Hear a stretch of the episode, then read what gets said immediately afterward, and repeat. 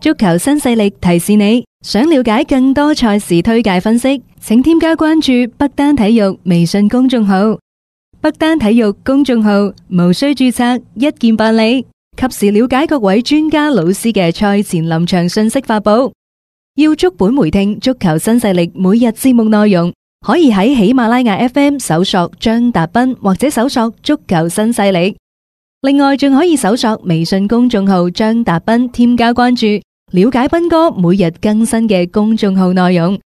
短視頻內容方面，抖音搜索廣州粵語傳媒或者斌哥廣播，都可以睇到足球新勢力嘅精彩內容。另外，今晚喺十一點鐘嘅時候呢，亦都會迎嚟另一場嘅賽事，車路士喺主場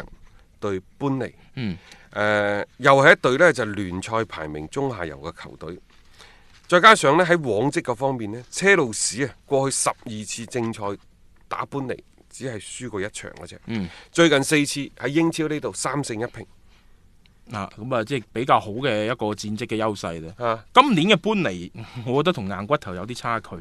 佢對好多嘅一啲強隊，佢出現大敗嘅機率係高咗嘅。啊，不過在此之前，好似第一循環對車路士佢哋表現唔錯嘅嚇，即係唔知會唔會有一啲嘅風格上面嘅相克啦。但係車路士都要好好咁樣去把握下呢一場比賽嘅主場嘅優勢，因為在此之前佢哋嘅主場呢係連續咁樣樣係有一啲失分嘅情況、輸波嘅情況，咁呢個唔係一個太好嘅事件啦。呢隊波最好打應該係前年嗯。啊，即係搬嚟嗯嗰係啊隻嗱，就帶佢入到第七名啦，係，嗯然之後呢，我覺得即係佢捉到個天花板之後呢，就逐漸下跌嗯下沉。都差唔多嘅。呢班波其實亦都冇咩太多嘅球星，嗯即係老實講，啊同石飛聯哦係差唔多即嘅係啫。成日都啲艾瑞班尼即係斯嗰嗰啲邊呢，就基斯懷特，呢度呢，就有個大誒字大喺度。都係好教練啦，即係叫做，但係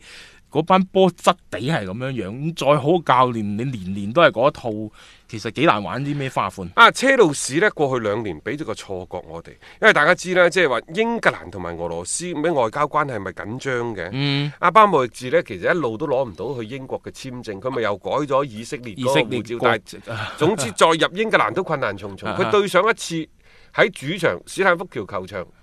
睇車路士嘅賽事嗰陣時，就係乾地執教嘅嗯好耐咯，一八年嘅時候啦，啊年幾 咯，係咯係咯，咁啊。接近兩年啦。接近兩年啦。如果你到今年五月的話，所以你可以睇到其實艾巴莫維治當然啦，佢即係出現喺球隊嘅嗰個現場睇波少啫。關鍵一樣嘢啊，就係喺呢個過程當中不斷咁傳出佢要買啊盤有意嗯放盤出去啊嘛嗯嗯，卅億都唔買啊嘛嗯，啊要三五億要四十億等等嗯啊咁然之後呢，又因為誒呢一個嘅被國際足聯禁止轉會等等嘅原因啊，嗯啟用青春風暴，大家就覺得喂。好似呢隊車路士，即係打到邊算邊咯喎嚇，咁、然之後呢，就待價而沽等等，可能俾到大家都有咁樣嘅印象。但係實際上，按照車路士嘅官方帳戶嘅顯示呢，其實上個賽季就算佢嘅老細阿巴梅治係冇去到主場睇任何一場賽事，但係仍然為俱樂部注資二點四七億英鎊。嗯，即係呢一個投入係冇減少到嘅。即係起碼唔會話大家外界所猜測嘅嗰種意興闌珊啦，啊、隨時係賣盤然後就唔玩嘅嗰種嘅感覺。因為大家都知道，其實艾巴莫治咧同即係十幾年前啱入主嘅時候呢，咁而家你 佢好多方面嘅嗰啲收誒、即係嗰財富啊都縮咗㗎。因為呢上賽季呢，車路士嘅稅後虧損成個俱樂部係九千六百六十萬英鎊。嗯但係實際上呢，呢、個係打咗個時間差嘅各位，嗯因為佢哋買夏薩特嗰啲錢呢冇計到，冇計入去嘅冇計入去。啊如果計咗入去的話呢，實際上誒冇話揾錢咧，起碼係唔蝕錢。收支平衡啦。咁再加上呢，即係佢而家收入下降，亦都好正常，因為呢兩年嘅成績真係差咗。嗯啊無論係誒歐冠嘅賽事少咗，歐聯杯嘅賽事多咗，比賽入日嘅賽事亦都少咗。仲有啊，斯拉福橋個場唔大嘅啫，四萬鬆啲，四萬佢二之嘅前啫。咪想起新球場，但係啊擱置咗啊嘛。即係一方面收入少咗，嗯另外你會睇到阿巴阿巴莫域治呢對球隊係真係真愛，嗯對球員都係真愛。嗯儘管收入下降，儘儘管佢而家睇波嘅場次少咗，但係球員嘅人工整體而言啊上升咗百分之十七，嗯，再加上呢，俾干地兩千六百萬係真嘅，真嘅九百萬俾俾干地，干地啊然之後仲有千幾萬呢俾干地嘅團隊。嗯喺呢度呢，我又覺得即係第一，真係契約精神，雙方按合嗯同辦事。第二，干地對班兄弟真係好。阿巴莫域治喺呢個俱樂部歷年嘅投入啊，二十三億英鎊，嗯零三年入主，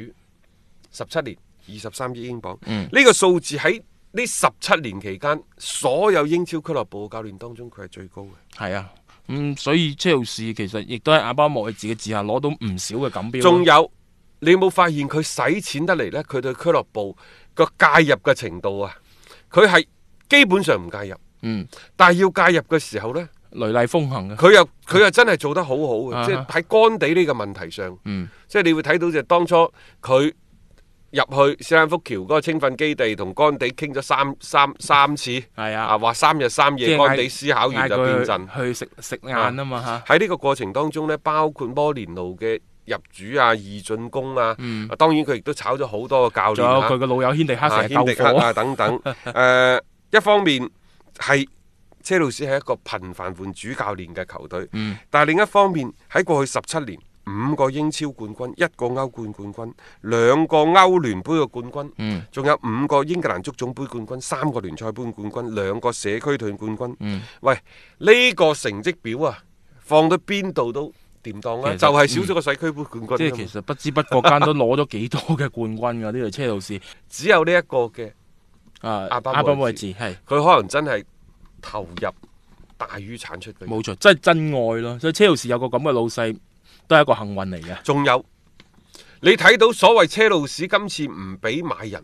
係因為佢喺呢一個嘅青少年嘅嗰個球員嘅簽約嗰度違反咗有關嘅規定。嗯車路士仲有一個著名嘅花名叫出租車，嗯佢幾多啲年輕球員散落喺歐洲各地，嗯喺英格蘭各地，你亦都可以睇到阿邦貝治喺呢一個嘅球隊嘅青訓嗰度投入咗幾多。如果唔係，何來咁多年輕球員去做出租車啫？冇錯啊真係真愛呢個阿邦貝治對車路士啊！